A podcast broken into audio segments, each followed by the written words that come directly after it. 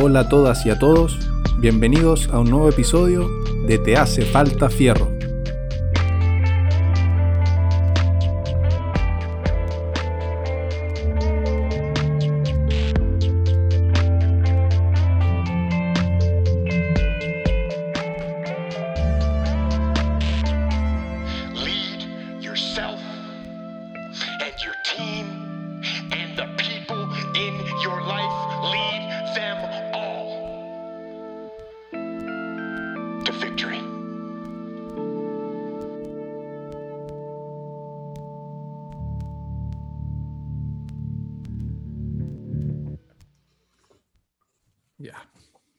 A partir entonces. ¿Todo bien? Bien. ¿Todo bien? Todo bien, todo bien. Ya, perfecto. Hola a todo el mundo, bienvenidos a un nuevo episodio de Te hace falta fierro. Soy yo, Aníbal Fierro, tu host, y hoy estoy acompañado por un gran amigo, un gran profesional médico, Matías Nova. ¿Cómo estáis? Hola, Ani, ¿qué qué tal? Yo aquí estoy bien, muchas gracias. Eh, gracias por lo de gran profesional. Eh, ¿será verdad o no? No lo sé, pero, pero te agradezco el- la consideración. Bueno, eh, como es costumbre, eh, vamos a dar paso para que te presentes primero y después vamos a hacerte un par de preguntitas que son aquí típicas del programa. Preséntate nomás, Mati. Perfecto. Bueno, bien dijo Aníbal, mi nombre es Matías Novoa, soy médico, eh, soy de Concepción, igual que Aníbal. Em, egresé de la Universidad de Concepción hace ya ocho años, más o menos, en el 2012. Am, ejerzo como médico general en atención primaria eh, y siempre, siempre después de haber hecho la búsqueda que todos los médicos hacemos de lo que nos gusta, de lo que nos gustaría especializar o de lo que nos gustaría profundizar, eh, llegué a la conclusión de que me gustaba mucho la medicina del deporte y del ejercicio. Y ya he estudiado, he hecho un diplomado en la Universidad Católica, hice un magíster en la Universidad Mayor respecto al tema. Y mi interés siempre, obviamente, seguir aprendiendo y, llevarlo a la práctica, a la vida real, a que la, salud, ¿cierto? Que es lo que buscamos como médicos, vaya mejorando, pero utilizando esto que lo hemos tenido toda la historia de la humanidad, pero nunca lo hemos usado, tan, no le hemos sacado el provecho que podríamos sacarle, que es el ejercicio, el ejercicio para la salud. Más que el ejercicio para la competencia, personalmente a mí me interesa el ejercicio para la salud, para las enfermedades, para la prevención, la promoción de los hábitos, etc. Buenísimo. Y también muy destacado docente en la Universidad del Desarrollo, por lo demás. Sí, sí, también. Me gusta mucho la docencia, me encanta, lo paso muy bien. Le hago clases de odontología en la Universidad del Desarrollo. Tengo varios ramos, varios ramos. Hago farmacología, fisiología general, patología general, eh, lectura crítica, pensamiento crítico. Y colaboro en un par de ramos más por ahí. Y mi sueño es llegar a, a- a hacerle clases a medicina y poder aportarle un poco a las futuras generaciones de, de colegas. Se viene, se viene sin lugar a dudas. Crucemos los dedos, prendamos velitas y recemos. Hay que rezar nomás. Recemos. Oye, vamos a hacer entonces las preguntas del episodio. Primero, ¿cuál es tu trago favorito, Mati? Mi trago favorito yo creo que debería sí o sí, sin lugar a dudas, decir que es el café. Eh, no es muy original quizá, pero soy un cafeinómano, me encanta, me encantan sus distintas formas de obtenerlo, prensa francesa, cafetería italiana, espresso, etc. Gran brebaje. Yo igual soy fanático del café. Hemos compartido igual un par de cafecitos algunas veces Exacto, sí, sí, exacto. comentando estos mismos temas. De hecho, mismo. muchas veces dijimos podríamos hacer un podcast hablando de todas estas cosas. Lo y- dijimos. Sí, pues. Y a- aquí estamos hoy día haciendo precisamente lo que dijimos hace un par de años ya. Haciendo historia. Sí, el Mati igual tiene varias ideas buenas respecto a la difusión del de, del conocimiento médico y, y, eh, específicamente relacionado con, con el deporte y, y el estilo de vida saludable. Así que atentos también a sus redes sociales. Deja tus redes Gracias. sociales, Mati, para que... Gracias, gracias por la publicidad. Eh, bueno, si alguien me quiere seguir por Instagram o por TikTok, el- voy a pasar a ocupar TikTok como tiene más eh, facilidades para poder editar, agregar sonidos, etc. Eh, en todo caso, en todas partes me llamo Matías F. Novoa E. todo con minúsculas, sin puntos, sin símbolos entre medio. Em, y bueno, tú mismo lo dijiste, tengo hartas ideas porque me gusta la, difusión y la comunicación y pienso que es necesario. Es necesario porque, bueno, de esto que vamos a hablar ahora, del ejercicio, conocimiento hay, evidencia hay, cada vez se genera más, se publica más, se investiga más, pero eh, aún no hay una bajada a la, vida real, al, paciente, a la familia, a la comunidad, para ir mejorando. Al contrario, digamos, todas las predicciones son malas de aquí al 2030, diabéticos en su vida, hipertensos en su vida, en su vida me refiero de subir, no de su vida vital. Claro. Eh, accidentes vasculares y todo, eh, secuelado. Eh, entonces, eh, falta trabajar ahí, en esa parte, en el, nexo entre el conocimiento y la llevada a, la, práctica. Sí, sí. igual es súper relevante el tema de aterrizar un poco eh, la gama de conocimiento y, la infinidad de posibilidades también que hay dentro del mundo del entrenamiento, la alimentación, porque es intimidante. Y creo que es detractor de muchas personas el hecho de meterse a investigar un poquito, quizás como de curiosidad y encontrarse con esta inmensidad de cosas que, que no entiende. Entonces también es, bueno que haya gente tratando de, de, aterrizar el contenido. Claro, y muchas veces las personas entran a tratar de, de investigar algo, de, de, aprender un poco más, entran a buscar artículos o lo que sea, y encuentran cosas que no se esperaban, encuentran contradicciones. Eh, si uno no tiene el hábito, ¿cierto?, de leer literatura científica, te quedas como chuta, pero un artículo está diciéndome que sí, el otro me está diciendo que puede ser, el otro me dice que no. ¿Y cómo integro todo eso? Eh, no siempre estaría fácil, hay que hacerse el hábito también de, eh, de, entrar a, a, verlo. Tal como dices tú, es un detractor, porque encontrarse con estas cosas que uno no se espera y que a veces se contradicen, digamos, e-, es desgastante muchas veces y finalmente las personas, algunas personas lo dejan botado y se pierden oportunidades, se pierden oportunidades de aprender, de llevar a la práctica y bueno, de seguir todo ese camino. Sí, sí. Pero igual la invitación que hacemos siempre en este podcast es a que la gente se motive a, investigar, a indagar y a desarrollar el pensamiento crítico que, es clave. Necesario, necesario para poder avanzar y para poder dialogar y aprender, y aprender unos de otros y de sus propios errores también. Sí, pues.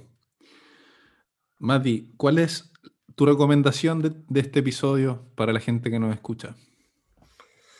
Ah, recomendación, eh, el último libro no médico que, empecé a leer, que es súper conocido, que es, em, ¿cómo se llama? De animales a dioses. Homo Deus. No, no, no, el anterior. El anterior. Ah, Sapiens. De animales a dioses. De animales a dioses, ese mismo. Sí y, bueno, es un libro no médico. Yo, claro, por la profesión que tengo y por las actividades que hago, leo muchas cosas, me compro libros de casos clínicos, de fisiología, etc. Ah, pero este libro me pareció súper interesante porque eh, uno puede ir, uno que no es experto en el tema de la antropología, ¿sería o no? Viste que no soy ningún experto en el tema.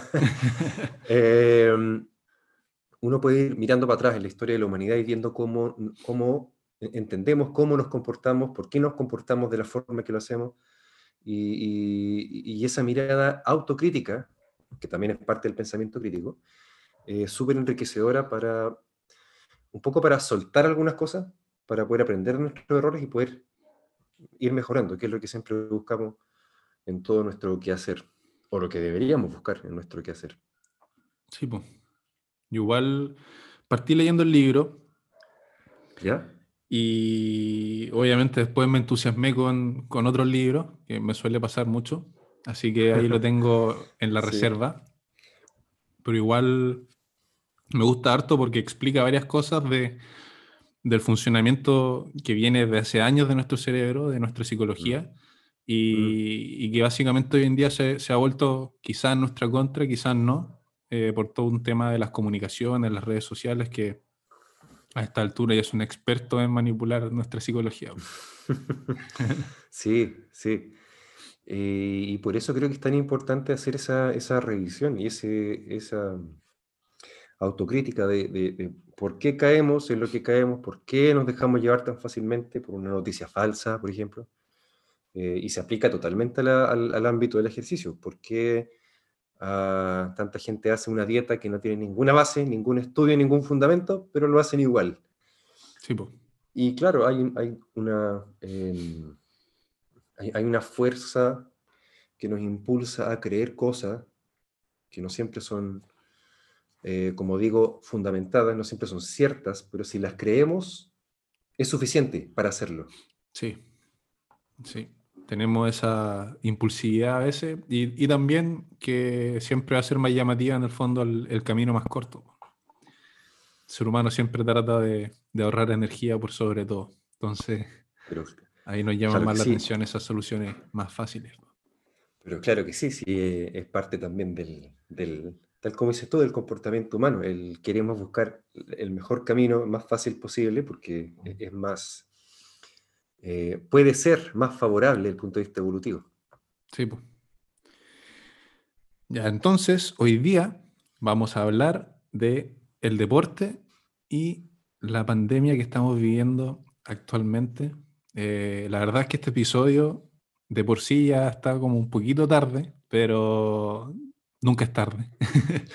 eh, ya empezamos sí. aquí con la vacunación en Chile. Felicidades a, a, todo el ministerio, a todo el personal de salud que ha hecho una labor impecable en la vacunación. Somos líderes en vacunación eh, en Latinoamérica.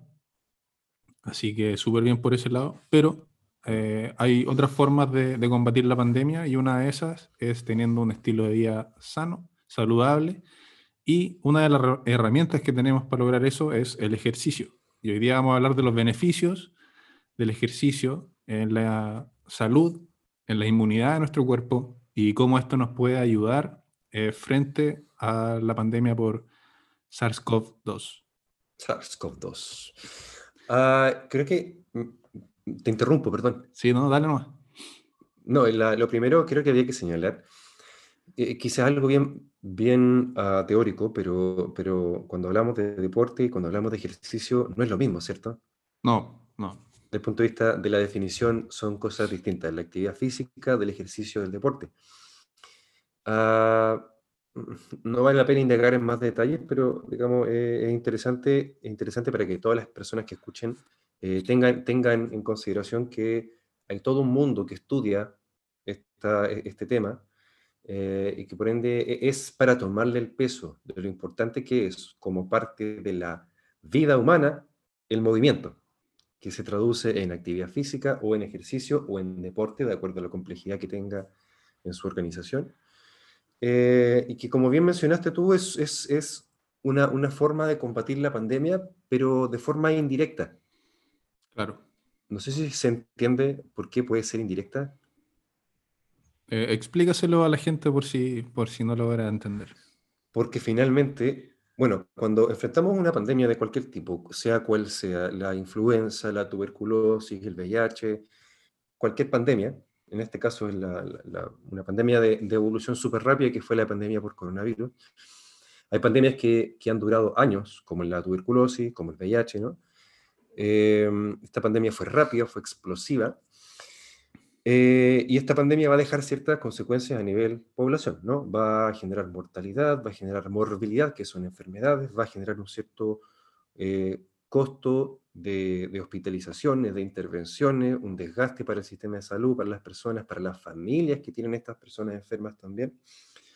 Eh, y basta con mirar cuáles son las poblaciones que más se afectan cuando tenemos una pandemia de estas proporciones, eh, que son los adultos mayores, ¿cierto? Las personas con enfermedades crónicas. De hecho, hay estudios hechos en unidades eh, críticas donde cuando se entra a analizar los datos, no hay relación entre ser médico o ser enfermera o enfermero y enfermarse por coronavirus. O sea, en el fondo se interpreta como que no es factor de riesgo para enfermarse por coronavirus el trabajar en la UCI.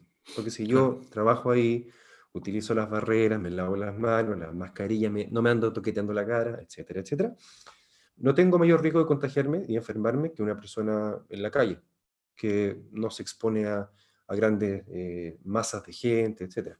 Sin embargo, sí es factor de riesgo para enfermarse el tener una enfermedad de base. Y ahí entra lo interesante del ejercicio, que la persona que hace ejercicio regularmente, y ya podríamos hablar cuáles son los parámetros para decir esta persona efectivamente se, se, ejercita regularmente, esa persona se sabe que va a tener menos enfermedad cardiovascular, menos enfermedad metabólica, menos enfermedad ah, neuromotora, también podríamos decir, va a tener más autovalencia, va a ser, eh, con, esa condición física mejor, va a haber mejor pronóstico de vida, y por ende esa persona va a estar mejor preparada para que no se enferme, o si se enferme sea de menor gravedad. Claro. Entonces, en, en, conclusión de todo esto que dije, eh, tomando lo que tú mencionaste antes, combatir la pandemia con el ejercicio tiene que ver, claro, no, no con que voy a disminuir el contagio por el coronavirus, porque para eso, eh, para eso sirve la mascarilla, el uso de la vacuna, la inmunidad de rebaño, que es lo que nos otorga la vacuna, ¿cierto? Pero sí, claramente sí, si estuviésemos todos en mejor condición física, y eso se logra con el ejercicio, las consecuencias que esta pandemia traería sobre la sociedad entera serían mucho menores. Habríamos tenido menos mortalidad, habríamos tenido menos consecuencias, el personal de la UCI estaría menos desgastado si estuviésemos con mejor condición física. Repito, ¿cómo se logra eso? Bueno, mejorando el estilo de vida, pero dentro del estilo de vida una parte importantísima es el ejercicio físico. Sí. Eh, ahí ya en verdad contestamos la primera pregunta que tenía, que era cuál era ah. la importancia del deporte en la salud, pero, o sea, en, el contexto de, pandemia. Pero obviamente tenemos eh, otros beneficios que también son, son relevantes. Por supuesto. Ahora, y perdóname si te interrumpo otra vez.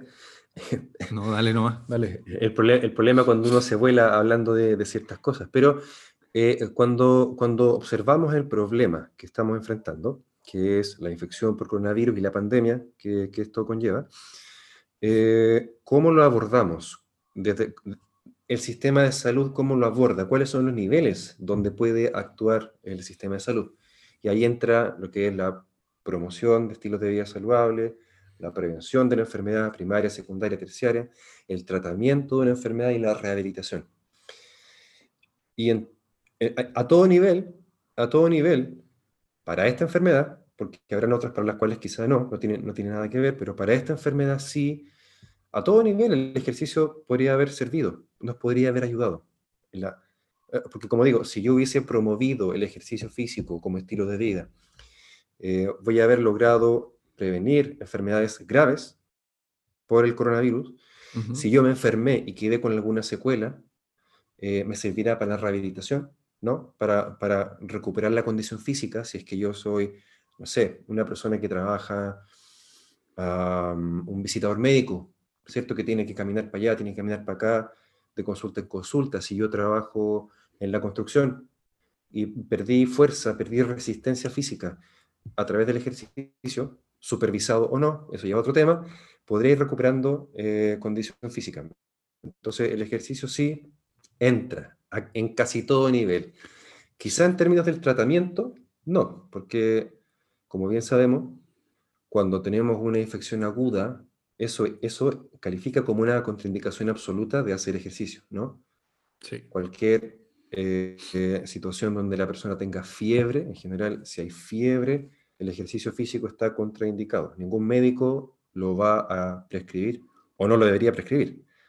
Si lo prescribe fue un error o pecó de ignorante. Hmm. Digámoslo, digámoslo, digámoslo tal cual. Sí, pues, es importante respetar ahí eh, la labor que está tratando de hacer el cuerpo de, recuperarse y darle el descanso que, necesita. Bien, excelente, excelente concepto.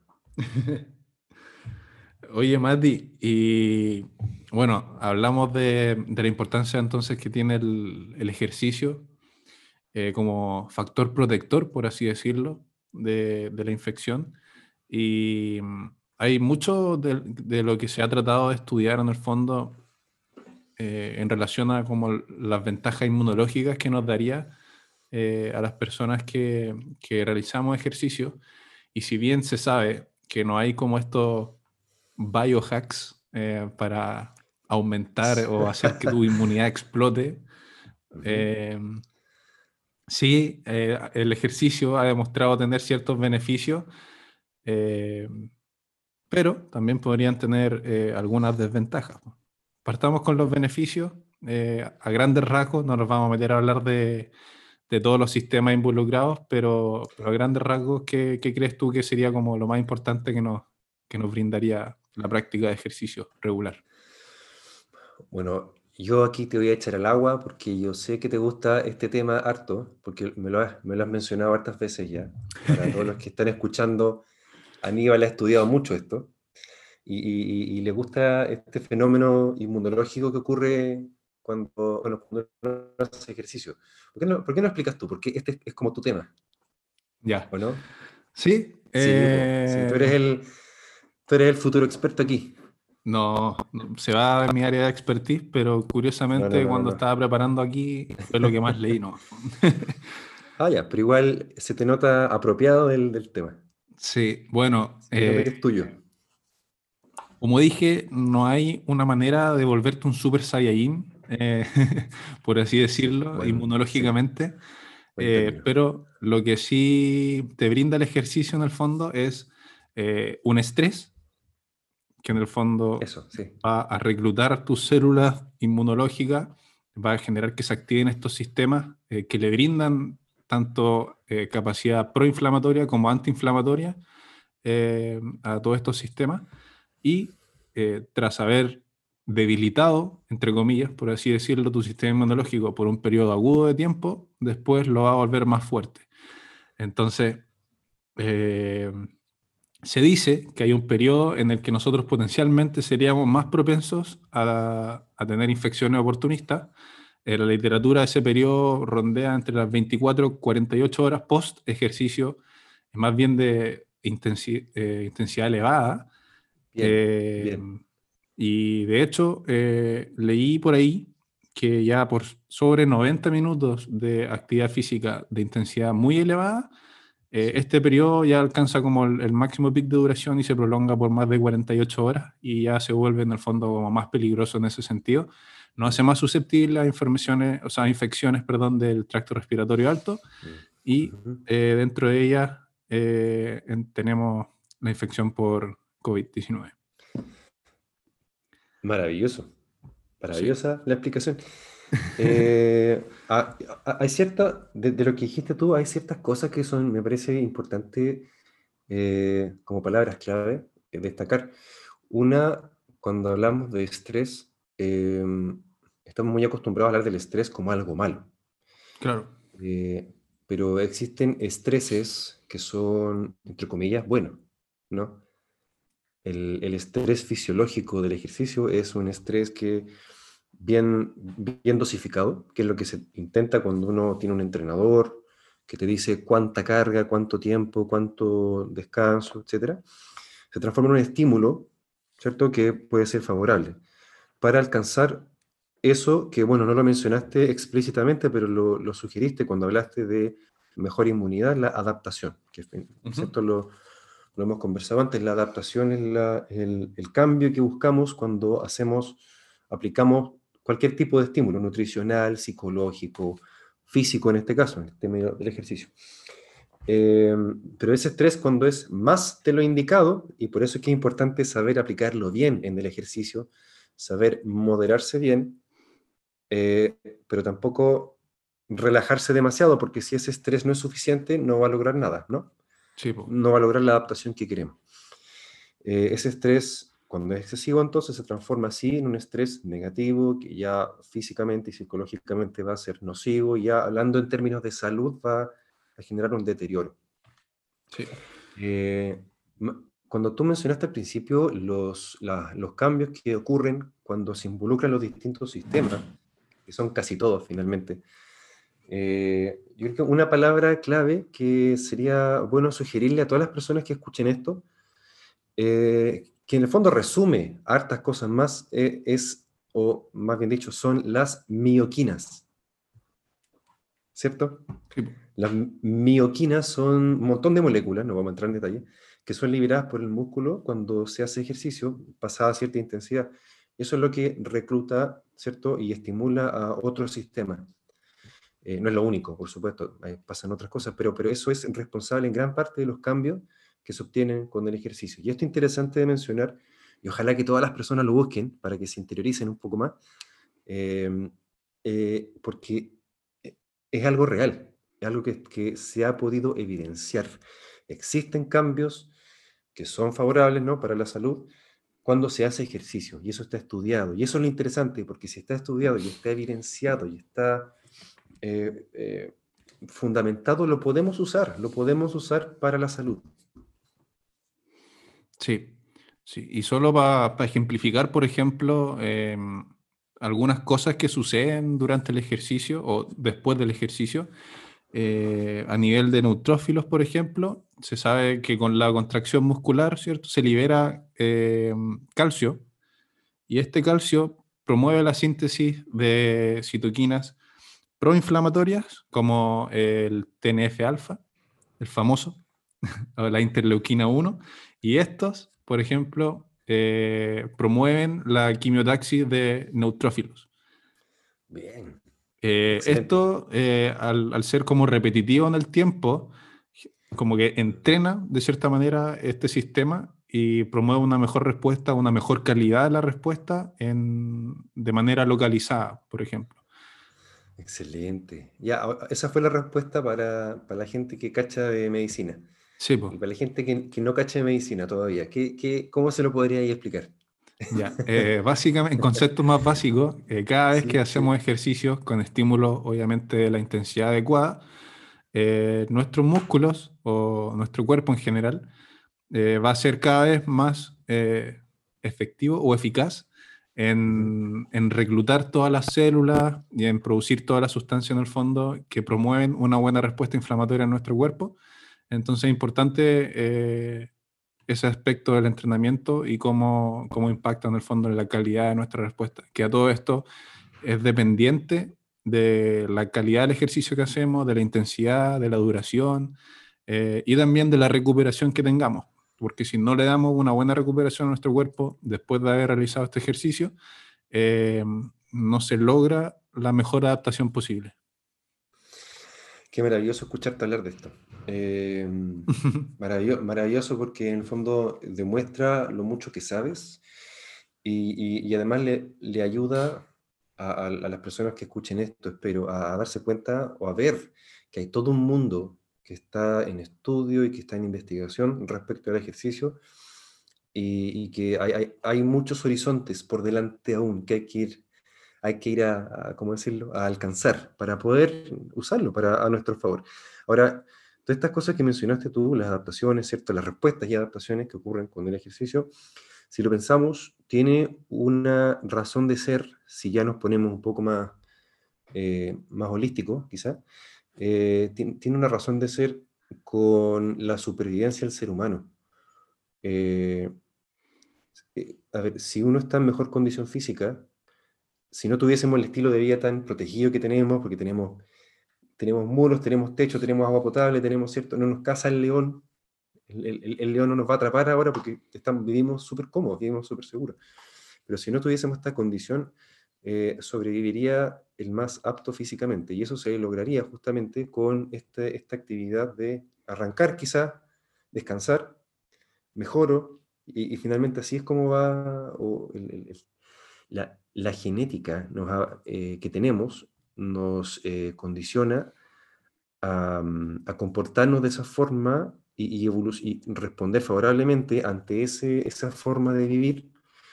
Y, y determina que finalmente sobrevivamos. Entonces, quizá, bueno, y esto es lo que yo aprendí cuando empecé a estudiar el tema, cuando hice el diplomado, eh, el, razonamiento es, si mi cuerpo está hecho para vivir así, en verdad es tremendamente nefasto pasar tantas horas al día sentado. Claro. Y nosotros vemos el resultado de lo que es pasar tantas horas al día sentado. Desde que a uno le duele la espalda y como, ¡ay, cuesta un montón levantarse! Hasta que empieza a crecer el rollito, y ese rollito, eh, bueno, finalmente es, es una condición patológica, ¿cierto? Se llama obesidad abdominal, que consiste en el exceso de grasa, particularmente en la zona abdominal, que está relacionada con un montón de cosas, condiciones fisiopatológicas y enfermedades. Eh, y, y entonces, para poder revertir eso, hay que tratar de adoptar un estilo de vida que sea más activo físicamente. Para poder obtener eso que tú mencionaste recién. El, eh, el montón de cambios que ocurren, que el músculo libera un montón de sustancias, el factor de necrosis tumoral alfa que mencionaste tú, la interleuquina 1, que el neutrófilo, que el calcio, que el fosfato inorgánico, que el lactato y toda la cosa para poder mantener en condiciones eh, para las cuales está hecha el cuerpo humano. Y que nosotros lo vemos cuando, cuando uno eh, va, supongamos, a ver a los parientes que viven en el campo, al abuelo que tiene como 90 años y está paradito, ¿cierto? Cortando leña. cortando leña todos los días y que se mantiene y está feliz, no está estresado psicológicamente porque no vive en una ciudad llena de autos, bocinazos y todo, y, no tiene ninguna enfermedad y está súper compensado de todo. sí, eh, lo vemos, lo podemos ver y lo podemos tocar en el día a día.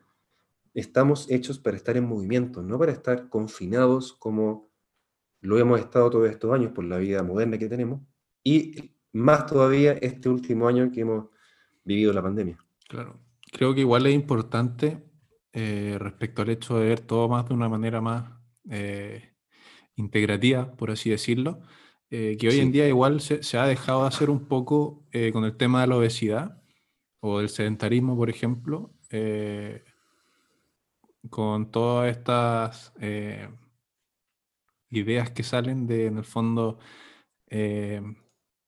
como más orientadas hacia lo estético quizás. como que se ha alejado un poco el debate del impacto del sobrepeso o de la obesidad en, todos los sistemas de nuestro cuerpo. Y, no me quiero meter tanto en la obesidad, sino que en el, en el sedentarismo. Y, decir que en el fondo eh, la gran mayoría de los sistemas de nuestro cuerpo dependen directamente de la actividad que tiene nuestro cuerpo.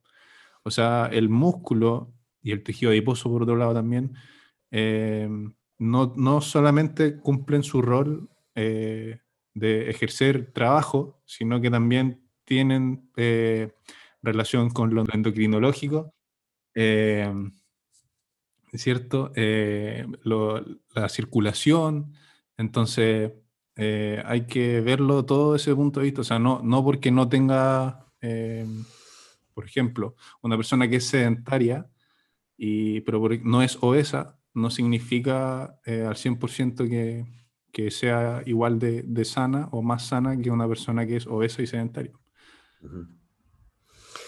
Eh, interesante ahí, porque mencionaste hartos conceptos que, que falta mucho por, por reforzar. Em, todavía tenemos el concepto de obesidad como algo malo. Algunas personas, ¿cierto? Eh, si yo hablo de que una persona está obesa, se entiende como que estoy ofendiendo a esa persona, como que la estoy devaluando. Algunas personas todavía tienen esa idea en la, en la mente, pero a lo que debemos evolucionar es a que la obesidad es una condición donde hay un exceso de grasa corporal, ¿cierto? Que no es, no es un rasgo estético ni social, no es, una, no es un insulto, no debería ser un insulto, porque es como, es como decir, ah, tú, tienes cáncer. ¿Por qué, ¿Por qué, eso debería ser un insulto? ¿Por qué? A lo mejor lo tenemos, lo tenemos de antes eh, integrado, pero, pero es una, como digo, una, es una enfermedad finalmente. Entonces no debiese ser una, razón para sentirse menos. Ojalá que si alguien tiene obesidad o sobrepeso, lo, esto lo escuche. No es una razón para sentirse menos, menos persona o devaluado. Em, afortunadamente, lo que yo veo es que en, nuestro país, en Chile, no es tanto como pasa en Estados Unidos, supongamos, donde eh, la obesidad es más vista como... Algunas personas lo han aceptado como un rasgo de belleza y es como que fuese su elección ser obesos. Y, ya, perfecto, en gustos no hay nada escrito. A lo mejor a esa persona le gusta tener eh, físicamente esta forma de obesidad, pero, pero lo correcto sería, si vas a aceptar ser obeso, perfecto, sigue siendo obeso, pero bajo tu responsabilidad, porque se sabe, se sabe, es como fumar, se sabe que el cigarro trae un montón de consecuencias que son nocivas se sabe que una persona con obesidad tiene más riesgo de que le pasen un montón de cosas más. Entonces ahí hay, digamos, yo creo que ese, es como un límite que tenemos que empezar a, trazar. Eh, de, de definir la obesidad como lo que es médicamente, ¿no? Y dejar de lado esa, mm, esa, ese adjetivo, ¿no? El que el obeso es malo. No, la obesidad es un problema de salud y que hay que abordarlo como tal. Así es. Sí, igual es un problema eh, que se ha visto en varias especialidades. ¿eh? Psiquiatría, por ejemplo, eh, un ejemplo clarísimo de cómo se estigmatizó por muchos años eh, a las patologías psiquiátricas y que hoy en día ya eh, son cada vez más, en el fondo, vistas como problemáticas de salud que en el fondo no, no tienen por qué implicar que una persona tiene menos valor que, que otra. Sí, Entonces, mm, eh, considero bueno que se den esta- estas conversaciones, eh, que la gente tenga estas conversaciones, sí, porque muchas veces pasa por desinformación eh, que veamos como menos a una persona que tiene obesidad, que no debería ser así, por supuesto. Em, y eso, creo que vamos por el buen camino en ese sentido, que, que en el fondo se, se- se toque el tema. sí.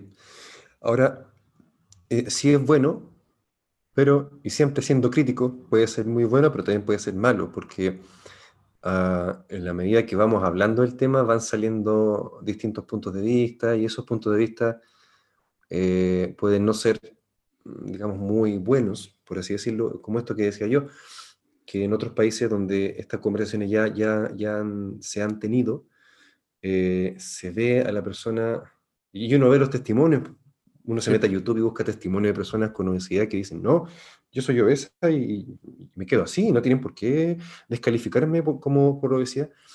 Y no ese es el sentido de esto, el, el sentido está en que la obesidad es un problema de salud, de salud. Nada que claro. ver con descalificaciones ni, ni nada. Porque sería como descalificar a una persona porque tiene cáncer, o porque tiene hipertensión, o porque tiene hipotiroidismo. No, no, es, es, es harina de otro costal. Sí. Es que va, va igual por un tema de quizás como diferencia en, en perspectiva que, que quizás tenga la persona que está dando la declaración, porque a lo mejor a ella, ella no tiene una Claro, prioridad basada en el fondo en su estado de salud claro, también. y, y por eso dice lo que dice en el fondo.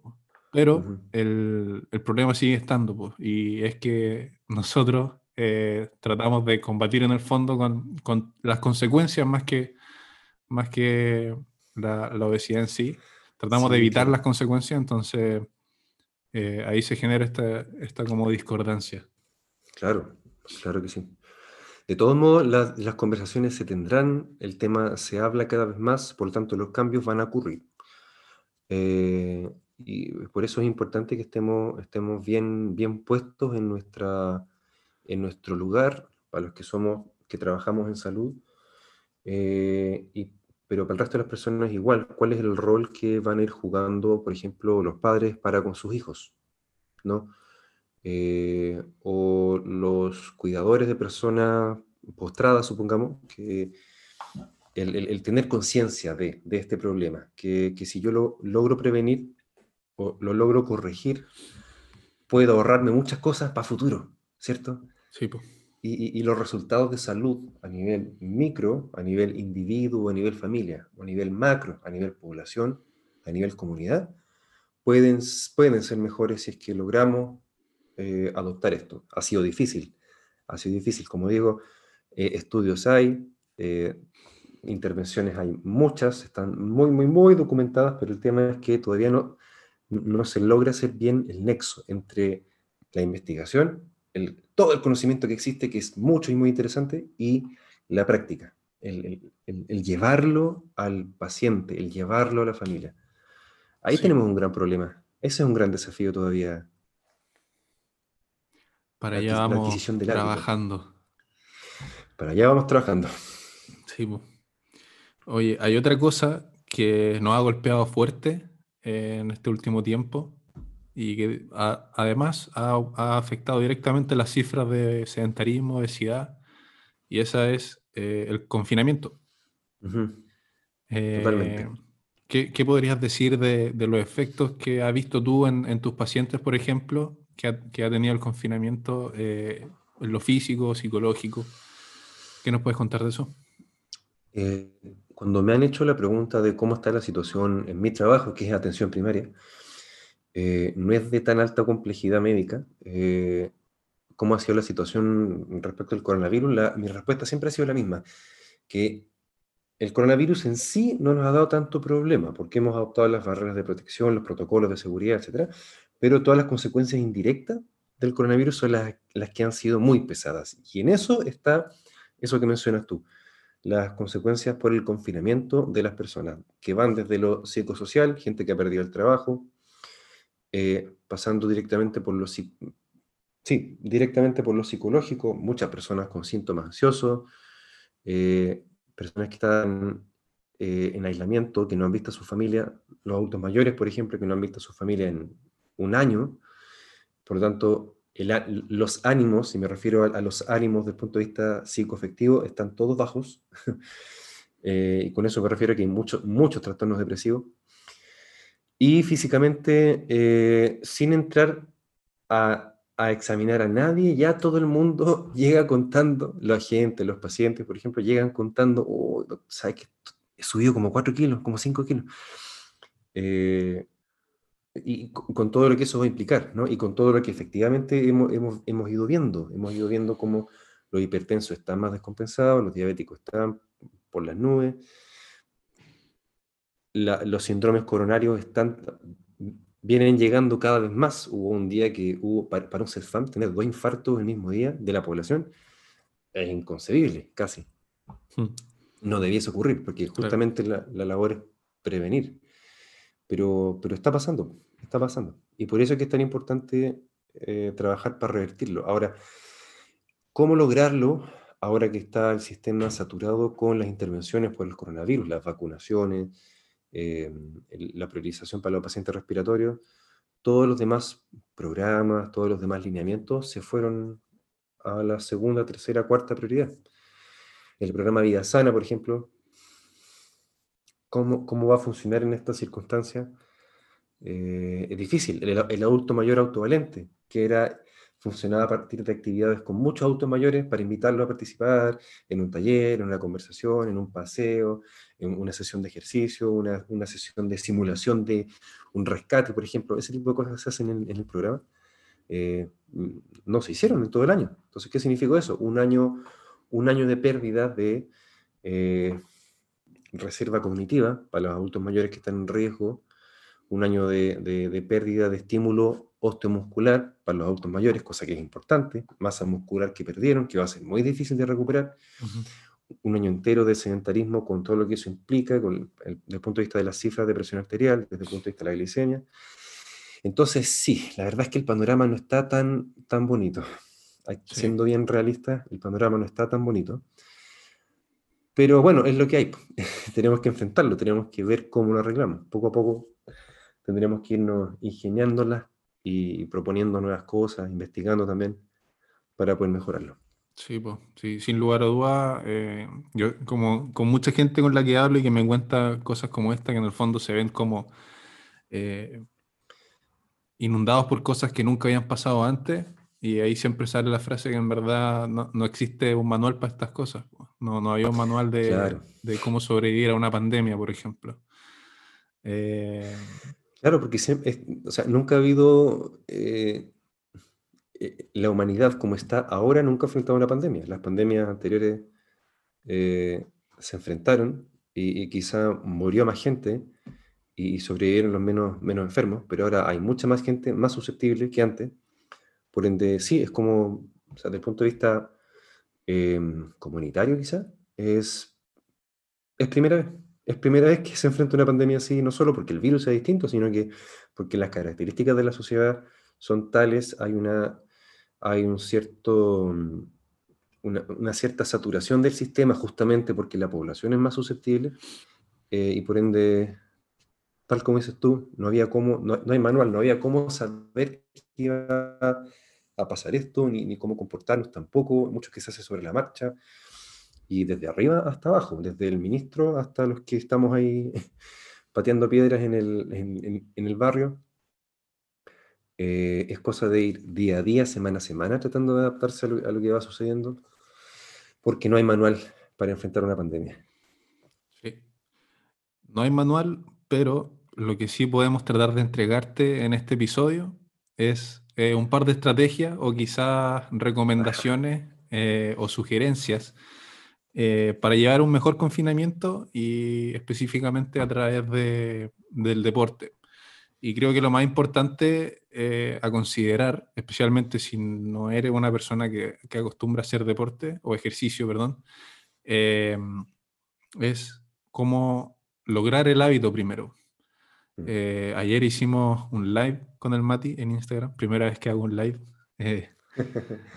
Eh, y, surgieron varias preguntas en el fondo, eh, por ejemplo, con los niños, cómo hacerlo con los niños para, para acumular mayores, más minutos de actividad física, que igual es, un problema que, que, también nos trae el confinamiento. entonces, eso vamos a tratar de hacer, recomendaciones o quizás como lo hemos hecho nosotros. No sé, ¿qué te gustaría aportar primero, Mati? Lo primero que me gustaría mencionar es algo que tú mismo dijiste, eh, construirse el hábito. Eh, pensemos qué es lo que tenemos, cómo, cómo logramos hacernos un hábito de algo. Yo creo que lo, yo pienso que lo primero por donde cualquier persona debe partir es por el mirarse para adentro, ¿cierto? El, el autoconocerse y decirse, ya, ¿cuál es mi objetivo? ¿Cierto? El objetivo en términos del entrenamiento es fundamental para poder decidir la prescripción que vamos a hacer. Pero, pero más que no solo llegar a lo técnico, sino que qué es lo que quiero yo. O sea, si yo, supongamos, tengo 67 años, eh, llevo un año entero encerrado, jubilé, estoy encerrado hace un año eh, por la pandemia, ¿qué es lo que quiero lograr en mi vida? ¿Vale la pena eh, empezar a hacer ejercicio a esta edad? o no? Bueno, la respuesta es sí. Pero ¿por hmm. qué? ¿Por qué quiero lograrlo? ¿Por qué quiero lograrlo? Yo creo que cada persona debe partir por eso, o sea, hacerse la pregunta a, dónde quiero llegar. Si tengo 67 años, como el caso que estaba mencionando, a lo mejor una buena razón de ser, de empezar a adquirir el hábito de ejercicio, es poder estar en buenas condiciones para cuando mi nieto, mis nietos me vengan a ver y yo poder salir a jugar con ellos una vez que pase la pandemia, ¿cierto? Sí, porque, porque, porque me voy a sentir súper mal si es que llegan mis nietos y mis nietos quieren ir a jugar con el tata, con el abuelo, y resulta que yo estoy ahí sentado porque ya, ni me puedo el cuerpo. Esa podría ser una motivación para una persona que, que, está viviendo eso. Eh, a lo mejor una persona que, ayer hablamos del fisicoculturismo, a lo mejor un, un, niño joven, 16, 17 años, quiere empezar a hacer fisicoculturismo, entonces eh, con esa motivación va a empezar a hacer un entrenamiento distinto, eh, y una alimentación distinta, eh, o a lo mejor, em, chuta, una niña que quiere ser modelo de, por Instagram y empezar a ser influencer, entonces eh, voy a empezar a hacer cambios en mi estilo de vida para poder llegar a eso. Lo primero es que las personas se miren al espejo y se digan qué es lo que quiero lograr conmigo mismo. Quiero tener más músculo, quiero poder correr más, quiero prepararme para volver a jugar la pelota, quiero mm, hacer fisicoculturismo, lo que sea, lo que se le ocurra, pero lo primero es ir a preguntarse por qué quiero hacer esto, a dónde quiero llegar. Porque es tremendamente importante que si uno va a hacer ejercicio de cualquier tipo, sea algo que nos guste hacer. ¿Por qué motivo habrá tanta gente que se inscribe en los gimnasios y no lo ocupa? Porque a lo mejor nunca le gustó levantar pesas o ir a ocupar las máquinas. A lo mejor a esa persona le gusta jugar la pelota. Y a lo mejor esa misma plata se habría comprado chuteadores, una pelota de fútbol, o, podría arrendar una cancha de fútbol todas las semanas con los amigos, y sería mucho más efectivo, ¿no? Habría sido mucho más, un recurso mucho, más, mucho mejor eh, destinado. Aprovechado, sí. Tal cual. Entonces yo creo que el primer consejo sería ese, más que empezar a decir, ah, mire, va a empezar a caminar media hora al día, cosa que igual deberíamos hacer todo. Pero lo primero para cualquier ser humano es decir, eh, hacerse la pregunta, solo sé que nada sé, ¿por qué quiero hacer esto? ¿Cuál es mi motivación? Eh, ¿A dónde quiero llegar? ¿Cómo quiero transformar, cómo quiero transformar mi vida? ¿Quiero transformar mi cuerpo o no me interesa transformar mi cuerpo? Me interesa otras cosas, correr más rápido, saltar más alto, eh, poderme a mi nieto en brazo sin terminar con la espalda en la mano en la noche. hacerse esas preguntas. Yo creo que antes que cualquier otra cosa más técnica, hacerse esas preguntas. ¿Qué opinas tú, Ani? Eh, sí, pues yo concuerdo contigo. Eh, lo he dicho anteriormente aquí en episodio y también lo dije ayer en el, en el live. Eh, para mí, eh, algo que cambió en el fondo, aunque suene cliché, como que cambió mi vida y la forma en la que veo el entrenamiento y también me hizo enamorarme en el fondo con esto de, de del potencial que tiene eh, la prescripción del ejercicio eh, es que en el fondo la gente tiene que ver estos objetivos desde adentro, desde adentro hacia afuera y no de lo que viene de afuera hacia su interior. Eh, lo dije ayer, el tema de que los objetivos vengan del amor que uno se tiene. Y, no se trata de, ser complaciente con, la condición que uno tiene actualmente, sino que decir que en el fondo porque yo me estimo, quiero ser mejor. Y, trabajar desde ahí, son, son mm. mucho más valiosos esos objetivos de un punto de vista de, adherencia, mm. porque no obedecen a una motivación extrínseca, eh, que ya puede ser la opinión de tus pares, eh, de tu pareja quizás, sino que obedecen a, algo que viene desde adentro y que es mucho más, más potente en todo sentido.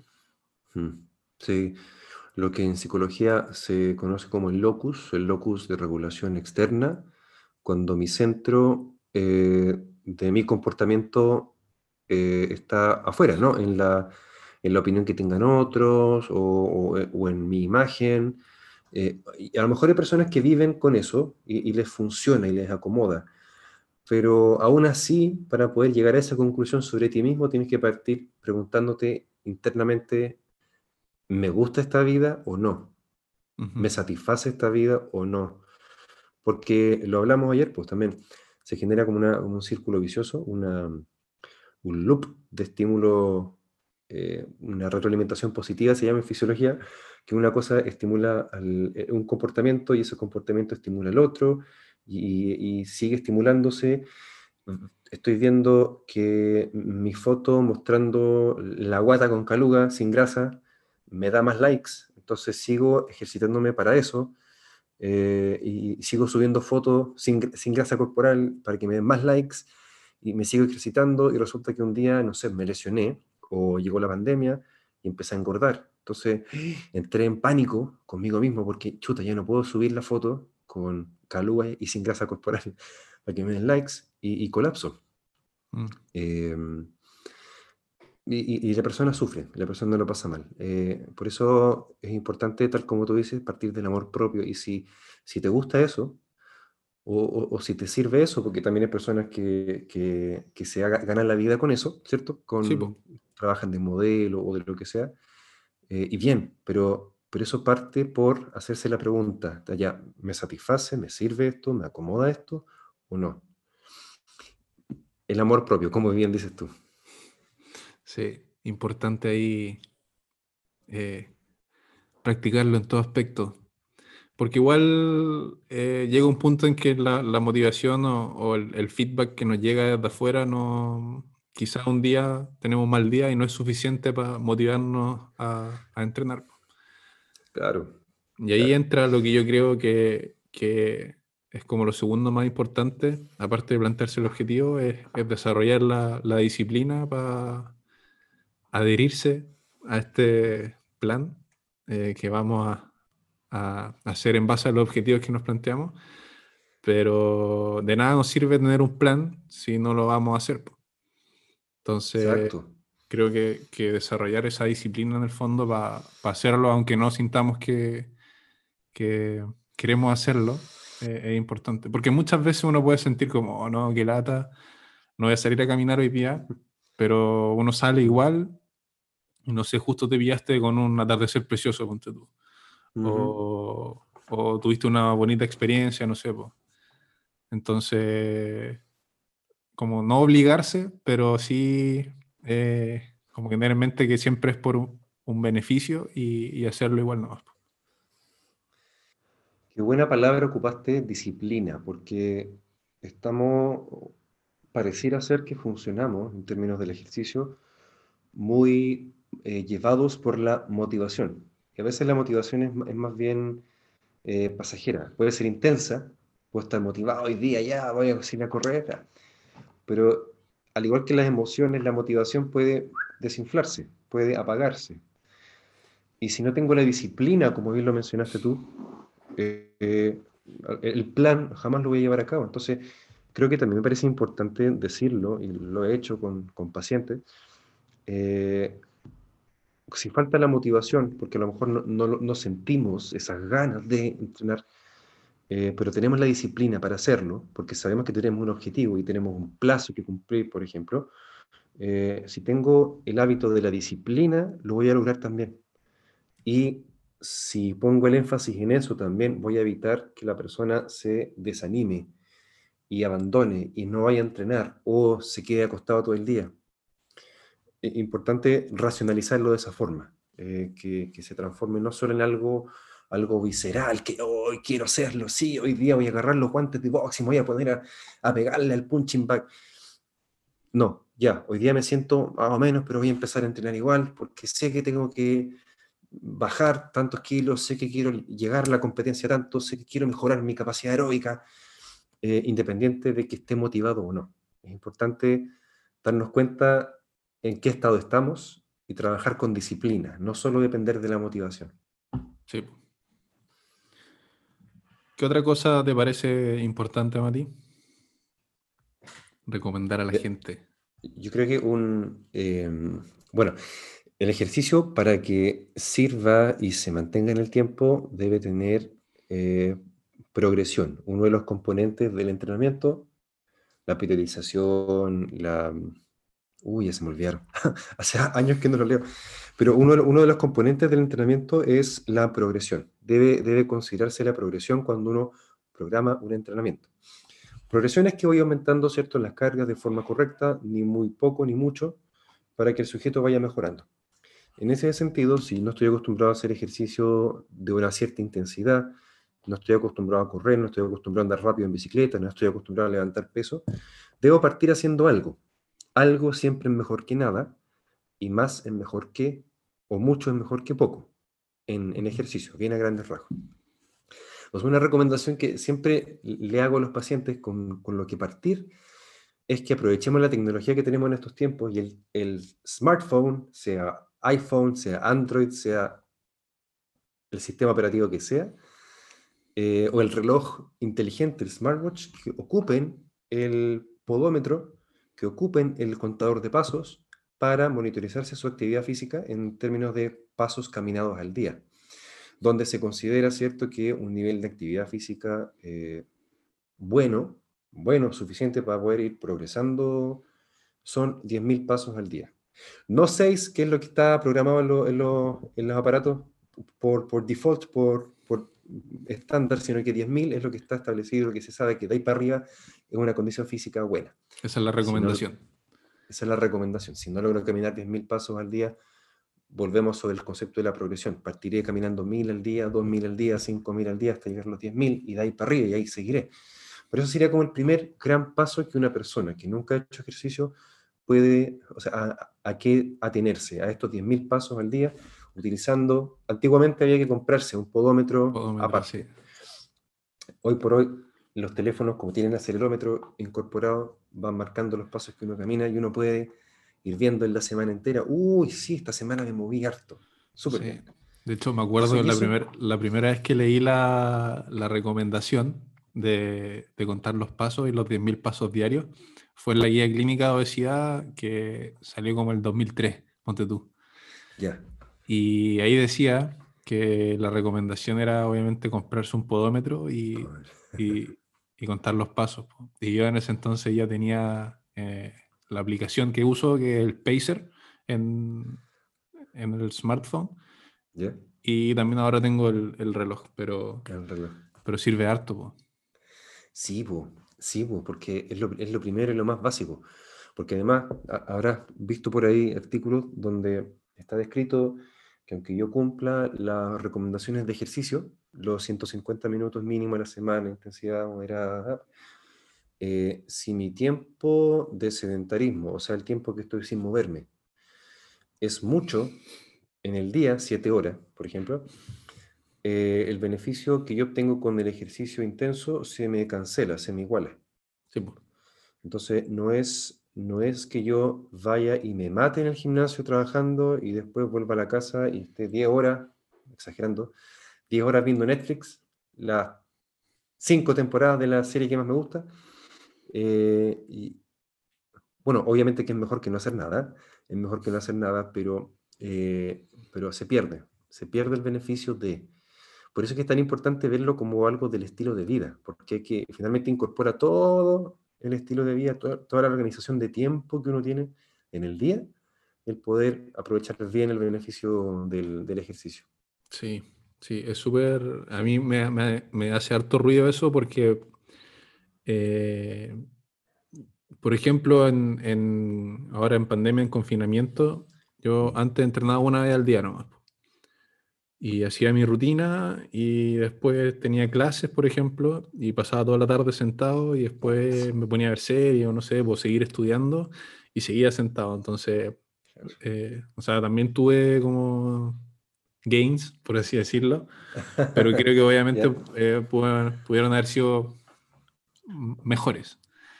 Eh, y ahora adapté en el fondo que hago mi cardio en las mañanas eh, y después en la tarde tengo mi entrenamiento y obviamente, eh, no sé, pues cuando estoy editando ahora los audios o mientras estoy estudiando, tengo mis pausas activas y, y todo. Eh, suena fácil decirlo, como que uno lo sí, hace, por supuesto. pero es difícil y es igual que Sí. formarse cualquier hábito, especialmente porque Sí. requiere en el fondo que dejemos de hacer algo eh, para hacer otra cosa, que le Exacto. suma en el fondo más eh, resistencia a la, a la formación del hábito. Pero ahí, ahí entra en el fondo la disciplina y tener claro el objetivo detrás de todo, eh, porque al final eso nos va a mover a, a hacerlo igual nomás, pues, aunque no queramos. Sí, exactamente. Eh, y todo parte por, por tener claro qué es lo que yo quiero, es lo que uno quiere. Ahora, también muchas veces se habla de eh, el recurso que se tiene para poder hacer ejercicio, pero la verdad las cosas es que eh, mucho se puede lograr, sobre todo al comienzo, y sobre todo si no soy deportista profesional, con el propio cuerpo. La, la caminata ya es el, el primer, el primer tipo de movimiento que deberíamos incorporar y que no necesito... Sí, si yo camino dentro de la casa todo el día, me voy a aburrir, Sí. pero, pero puedo hacerlo, digamos, se puede. Eh, y, y no hay ningún costo, costo monetario eh, asociado a ello. Tampoco, tampoco se requieren grandes implementos. Estamos acostumbrados quizá por, por influencia visual de lo que vemos en redes sociales, en los anuncios, en la tele, en las películas, pero el, el hecho está en moverse, en moverse, en sentir que el- los músculos hicieron fuerza, que, que, que transpiré un poquitito, que me faltó el aire. Ese, ese es un estímulo, es un estrés positivo, un estrés bueno y fisiológico, y no tengo para qué pagar la anualidad entera en el gimnasio, no tengo para qué comprarme todas las pesas de CrossFit, no tengo para qué comprarme eh, la trotadora ni la bogadora, no, el remo, El remo, el ergómetro. Sí, el, el remo ergómetro, ergómetro, todos son ergómetros, el Sí. remo ergómetro. eh, cuando puedo hacer mucho, digamos, gratis, y, y lo importante es hacerlo. El énfasis está en hacerlo, no en, en la máquina, no en gastar plata eh, aquí o allá, sino que en hacerlo, ingeniármelas con lo que tengo, porque se puede, se puede. Sí. Y si le aburre salir a caminar, puede ponerse un buen par de audífonos, o sin audífonos si quiere, abrir Spotify o Apple Podcast, sintonizar, te hace falta fierro. ¿Te hace puedes falta escuchar este fierro? episodio, o muchos más. Este, o los otros que vendrán, y los que ya hay. Sí, ahí eh, también es buena, buena herramienta para favorecer la herencia. eh, agregar, por ejemplo, audiolibros, podcast, como te hace falta fierro. ¿Cómo te hace Eh, falta fierro? a, la- a las rutinas. po. Yo lo que me gusta hacer a mí en las mañanas es leer mientras hago bici estática. Así mato dos sí. pájaros de un tiro. Pero Claro, multitasking. Pero a veces también es bueno eh, concentrarse solamente en, en la actividad que uno está haciendo. Es parte de- del Claro. mindfulness. Y, y también tiene otro tipo de beneficios mentales. El estar, por ejemplo, 40 minutos concentrado en cómo dan vuelta eh, los engranajes de la bici, tiene su, su grado de, de meditación ahí involucrado. Claro que sí. Y tú mismo lo dijiste ayer cuando hicimos el en vivo en Instagram, mm, eh, el beneficio de- desde el punto de vista de la salud mental, el concentrarse en el ejercicio que estoy haciendo. eh, y bueno, tiene, tiene sentido para estar aquí y ahora en lo que estoy haciendo y olvidarme de, no sé, lo que está pasando en- afuera en la calle o en otros países del mundo donde está estallando la guerra o, o las tragedias que, bueno, que nunca faltan, que el ser humano vive con tragedias y, y morirá con tragedias también. Pero claro, como bien dices tú, mindfulness, estar aquí y ahora, eh, concentrarme en el ejercicio y no concentrarme en nada más y poder bajar las revoluciones, poder disminuir el Descomprimir. estrés, descomprimir, para que se baje el cortisol, para que baje el estrés fisiológico también, para que ah, volvamos a tener una calidad de vida lo mejor posible. Así es. ¿Tú practicas meditación mindfulness? No, la verdad es que no. Eh, sí practico mucho el, el hacerme preguntas. Ya. el- Como la el- introspección, ¿no? ¿no? La introspección. Sí, ¿por qué, por qué, por qué me pasa esto? ¿Por qué estoy haciendo esto? ¿Y de, cuándo? El, el hacerse las preguntas. eh, bien socrático. Me, gusta mucho el personaje de Sócrates. eh, el, el cómo, ah, bueno, su, su método se llamaba la mayéutica, ¿cierto? El, el- el hacer preguntas para llegar al conocimiento. Y cuando él dialogaba con otras personas, le hacía preguntas. le- él- las personas respondían y él le formulaba una pregunta en base a lo que le estaba respondiendo. Eh, y eso ha sido parte de mi estilo de vida. No sé si ha sido bueno o malo, porque finalmente cuestionarse tanto las cosas a veces trae sus mm, sus consecuencias, pero, pero eh, creo que es importante hacerse preguntas, Mm. eh, porque así también es como uno va mejorando y es totalmente aplicable a esto que nos gusta, que es la ciencia del ejercicio, el, el- el- el mantenerse en aprendizaje continuo. O sea, si, si no me pregunto, si no me cuestiono, ¿estará bien esto? ¿Habrá sido así? ¿No lo habré leído mal? A ver, lo reviso. Oye, pero ¿estará bien, bien hecho esto? A ver, pero este estudio, la metodología de este estudio, ¿es comparable con esta otra? Y así. Y uno puede irse en, en- en toda la ola compleja que uno se le ocurra. Pero, Y todo gracias a que uno se puede hacer preguntas. sí. Esa es mi, Esa es tu forma meditación. de, de- Sí, es un poco conflictiva. Es un poco conflictiva, pero bueno. Un arma de doble filo. Sí, totalmente, totalmente. Buena. Tú, Sí. tú haces mindfulness. Eh, ahora no o- tanto, no tanto. Tuve un tiempo que, que le, le puse harto empeño. Eh, ahora lo hago de vez en cuando, eh, cuando me acuerdo, pero creo que Mm. sí lo, o sea, estoy hablando de meditar eh, intencionalmente.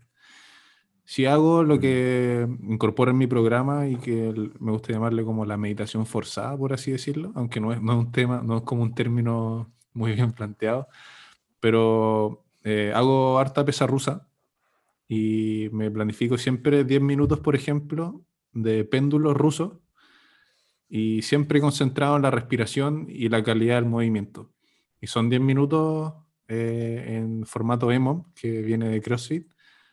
Entonces, mantener ese volumen de entrenamiento y siempre concentrado en la respiración y en cómo me estoy moviendo, para mí es como una forma de, de meditar. Entonces le, le puse meditación Perfecto. Obligada o meditación forzada. Obligada. Eh, Y es- ha, ha resultado, esto Ha es completamente resultado, anecdótico, pero ha resultado terapéutico, fíjate. Bien, qué bueno. Sí.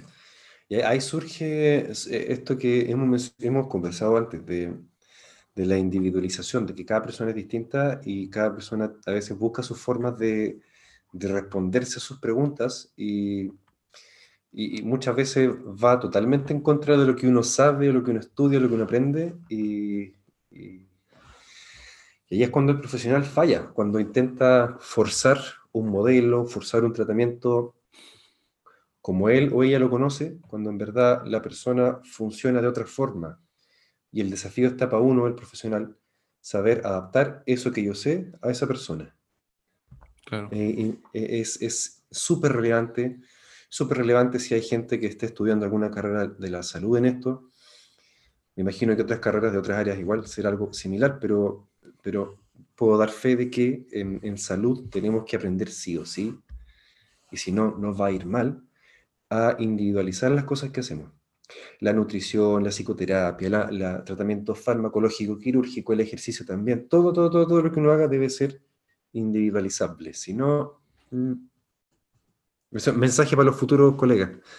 Sí, sí. O sea, yo creo que todo, todo o la gran mayoría de, los, las problemáticas más frecuentes que tenemos hoy día tienen, obviamente, estas guías clínicas que nos entregan como un esqueleto de, de la conducta a seguir, pero eh, todo es caso a caso. O sea, eso es como una guía en el fondo, pues viene el nombre.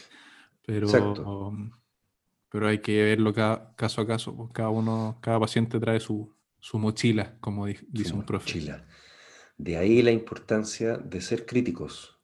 Repetimos algo que hemos conversado estos días, ¿cierto? Mm. Eh, es el principio y el final de estas conversaciones es el ser crítico. Sí, eh, otra cosita que me gustaría recomendar es eh, el respetar el descanso, quizá. Ah, ya. Eh, a veces cuando uno parte, pega en el tratar de irse con todo al tiro y no descansar. Eh, o quizás, por ejemplo, tener buen descanso entre, entre días, pero entre ejercicio o durante el ejercicio eh, no darse el descanso que el cuerpo en el fondo va, pidiendo. Mm. Hay hartas metodologías y escuelas que en el fondo dicen que no, hay que darle y, y, terminar tirado en el piso, pero en el contexto en que estamos hoy en día, y como lo dije, que a veces eh, un exceso de, intensidad en el ejercicio o de duración podría incluso impactar negativamente en nuestra inmunidad. Hay que tener ojo ahí y no excederse, porque también, también después a, largo plazo o a mediano plazo, en verdad, podría igual impactarnos en la adherencia que, que vamos a tener al programa que decíamos seguir, porque puede resultarse demasiado incómodo y definitivamente dejar de gustarte y lo va a dejar tirado. Claro. Es lo que le llaman el, entrenamiento invisible. Todo lo que no es entrenamiento físico, donde está las horas de sueño, ¿cierto? El, ocio, el tiempo de ocio, el, reposo mismo, el descanso, para poder obtener la adaptación que, buscamos. Y la nutrición, que es un tema que yo sé que te gusta bastante. Sí. Trato de no, no practicar tanto intrusismo, hasta que ya tenga mi, especialidad, pero... Oye, pero, ya no, calladito estudio harto del tema. Pero ¿por qué, por, qué, ¿por qué intrusismo si el conocimiento se supone que es, justamente para adquirirlo? Sí, pues, pero de ahí a dar recomendaciones y, ahí pasa a ser como intrusismo. Pero mira, sinceramente desde la experiencia que he tenido, tú puedes no ser especialista en algo, no tener el cartón de especialista en algo, pero si lo estudiaste, lo has visto, lo has observado, lo has llevado a cabo y lo has, lo has vigilado y has tenido buen resultado, incluso mejor que algunos subespecialistas. Lamentablemente, lamentablemente, y entiéndase bien, lamentablemente el cartón no te garantiza que seas el mejor en esa área. Eh, te va a pasar, te va a pasar cuando, cuando te titules y trabajes de médico general que algunos colegas subespecialistas hay cosas que van a estar mal, van a estar equivocados. No una generalización, por ningún motivo, pero, pero quiero llegar con eso a que, que no pienses que es ser intrusivo, si está bien, el, conocimiento está para adquirirlo. Y, tener el cartón de especialista no, no, te garantiza que te las sepas todas. Eso, eso es una de cosa. Todas maneras. para nada, para nada. Es una cosa que, que también hay que, pienso, y ojalá cuando llegue a ser docente en la carrera de medicina, sea la universidad que sea, pero ojalá en la que yo estoy trabajando actualmente, porque me gusta mucho, eh, es algo que, que, hay que fomentarlo. Hay que fomentar el, el, pensamiento crítico que tú mismo dijiste, y en ese pensamiento crítico está la autocrítica. dentro de está el ser autocrítico y darte cuenta de que a veces no sabes lo que deberías haber sabido, pero no importa, tienes que aprenderlo. Y si sabes algo que a lo mejor pareciera que no, no debías saberlo porque no eres especialista en algo, está bien, está bien. Nadie te dice que sea mal aprender de esas cosas. Buena. No debiese ser. No debiese ser así. Claro, claro. Eh, no sé, ¿algo más que quieras conversar, Mati? Uy. eh, De- del tema, del tema, porque para que dejemos material para siguiente episodio, obviamente. Del tema. A ver, eh, no, no, no hemos hablado, quizá por tiempo, vale la pena dejar el gancho hecho, el, el concepto de ejercicio supervisado. Eh, muchas veces uno puede hacer ejercicio por sí solo, no tiene para qué tener un entrenador al lado o un kinesiólogo que esté supervisando la, la ejecución del entrenamiento. Pero en algunas circunstancias sí, sí es necesario que el ejercicio sea supervisado, sea llevado a cabo por un equipo, eh, que cuente con médico en caso de cualquier complicación, ¿no? que cuente con los medios para poder hacer la, la vigilancia estricta de los signos vitales, eventualmente una hospitalización de ese paciente, etc. Eh, y que probablemente va a dar, va a ser tema cuando ya se desarrolle un poco más lo que es la rehabilitación post-COVID, que los fonoaudiólogos pareciera que lo, lo llevan más bien a cabo porque es mucho más frecuente la, la consecuencia a nivel vocal post-intubación, ¿cierto? Pero también en la medida que vayamos observando, se vayan observando, se vaya acumulando la evidencia de las secuelas a nivel pulmonar, cuál va a ser la rehabilitación pulmonar que, que sigan las personas post-COVID, ¿cierto? Una vez que se establezca cuál es efectivamente el, el tipo de lesión que se genera, porque han hablado de bronquiectasia, ¿cierto? Eh, lo- es lo que yo más he escuchado. Pero cuando se sistematice ya ese conocimiento de cuáles son las secuelas que deja el coronavirus, tendrá que aparecer también el protocolo de, los protocolos de rehabilitación pulmonar para coronavirus. Y ahí algunos pacientes eh, podrán hacer ejercicio en casa, supervisado por la familia solamente, otros tendrán que pasar a eh, supervisión por kinesiólogo especializado en terapia respiratoria o entrenador físico especializado en respiratorio, supervisión de médico, rehabilitador, etc. Pero eso, te, fijas que eso ya como que dej- deja para otro capítulo y sería interesante y dejamos el gancho hecho para la audiencia que estén atentos a Te hace falta fierro. Sí, eh, también dejar el gancho hecho, porque con Mati hemos estado conversando la posibilidad de expandir un poco el, el alcance dentro de la temática médica que, que se podría manejar en este podcast y Sí. crear una, una línea paralela a Te hace falta fierro, pero donde para nuestra audiencia hay comunidad Medus o comunidad médica, si es que hay. eh, también tratar Sí. otros temas de otras especialidades con otros invitados y, y del punto de Sí. vista de, de un profesional médico y de un futuro interno, que todavía no, no entro internado, pero, pero sería bueno. Ay, pero, va a ser, va Tengo a ahí, ser un tengo ahí bueno. pensado el nombre, eh, Un café con el interno. Un café con el internet. Ahí la, situación típica, título. la Sí. situación típica del internado. Qué buen título, qué lindo. Qué recuerdo. Qué recuerdo de cuando uno era interno. Son años, son años especiales, son años súper intensos, son entretenidos. Son entretenidos. Uno lo pasa bien, también lo pasa mal, pero, pero se queda, uno se queda, yo hablo por mi, mi experiencia, uno se queda con lo bueno. Totalmente. Bacán. Sí, sí, sí, sí. Sí, se, se te vienen cosas entretenidas, se te vienen cosas muy entretenidas. Se viene, se viene. Sí, totalmente. Oye, Mati, ya viendo la hora, creo que vamos a dejar hasta aquí por hoy. Eh, Sí, quedan muchos temas en el tintero. Mucho. eh, quizás no solo de, de deporte y COVID, eh, Ujú. otros temas relacionados al entrenamiento, eh, al estilo de vida. eh, un tema que igual me gustaría tocar y, y aprovechando que, que están metidos en la docencia es eh, técnicas de aprendizaje basado en la evidencia, que es un tema que también me gusta harto. Mm. Eh, así que lo dejamos todo ahí. Ustedes, los que nos escuchan, nos pueden decir algún tema o algunas preguntas que le quieran hacer al Mati. Eh, vamos a tratar de hacer más lives también por Instagram. Sí, eso. Y, y conversar con, con, la gente, pues a ver, a ver qué, qué sale. Fue entretenido la, la experiencia ayer. Y nada, sí, sí, fue- dejarle ahí la, la instancia al Mati para que dé su conclusión, si es que quiere, eh, y un mensaje de despedida para ustedes. Mensaje de despedida. A ver. Bueno, eh, un elemento que se nos repitió harto en la conversación es el ser crítico.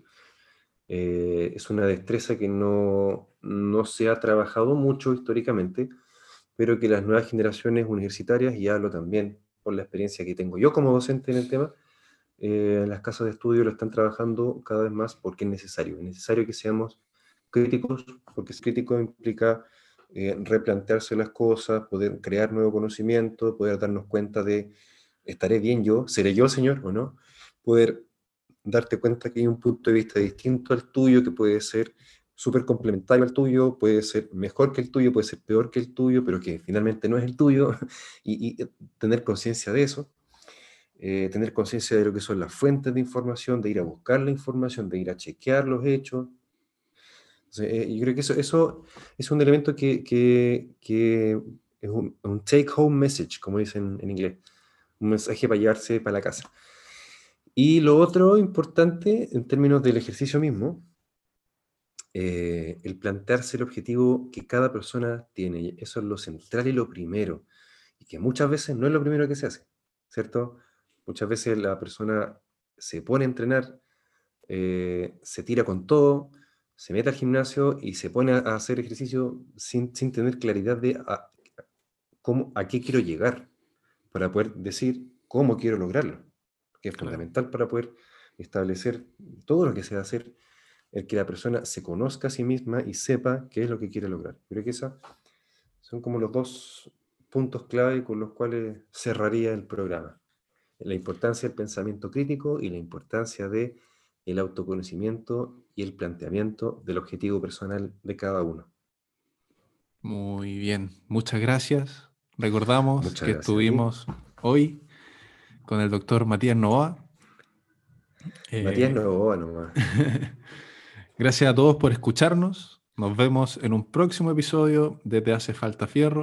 No se olviden de seguir al Mati en sus redes sociales, eh, seguirme a mí y a Te hace falta fierro. Recuerden Te que hace falta estamos fierro. en Spotify y Apple Podcast. Y eso ha sido todo por hoy. Muchas gracias. Cuídense, Ah, lávense las manos, usen mascarilla, guarden la distancia social y pórtense bien. Hagan ejercicio. Muchas gracias, que estén bien y adiós. muchas gracias y chao, chao. Chao.